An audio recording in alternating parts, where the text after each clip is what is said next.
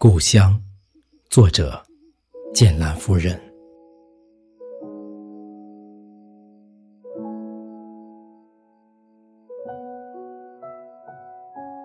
已经有好久没有在梦中见到您，我的故乡，我的母亲。似乎我已走得太远，远的就连和您相见，也只能在梦中。梦里，我依稀看到家乡的小河，每逢春日，在七九河开时，正悄无声息地融化了冰封。依稀听到夏日，潜伏在草丛里的小虫，伴着涓涓的溪流，在我们年少的身上留下一个又一个又痛又痒的热吻。依稀看到秋天。父亲种下的老玉米，在他的悉心照料下，又有了新的收获。就连秋日的晚霞，在记忆的映衬下，也如少女羞涩的脸，那样的红。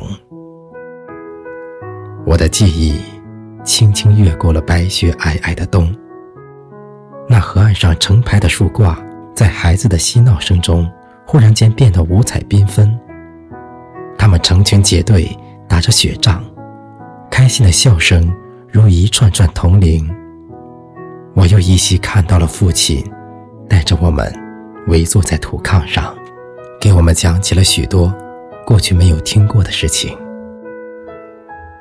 记得那年初恋时，一个情窦初开的男孩，在一个寒冷的冬日，独自守候在风雪中，因为没有勇气表白。只好在雪地上留下了一行字：“我来过了，曾在这里悄悄的等。”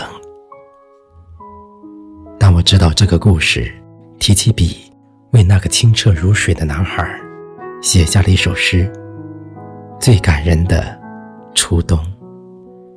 千言万语说不尽我浓浓故乡情，从豆蔻的年华到美丽的青春。从而立时离开故乡，再到回首那一幕幕感人的场景，在我心中，永远挥之不去的，是对故乡的眷恋和那颗不忘初始的永恒的心。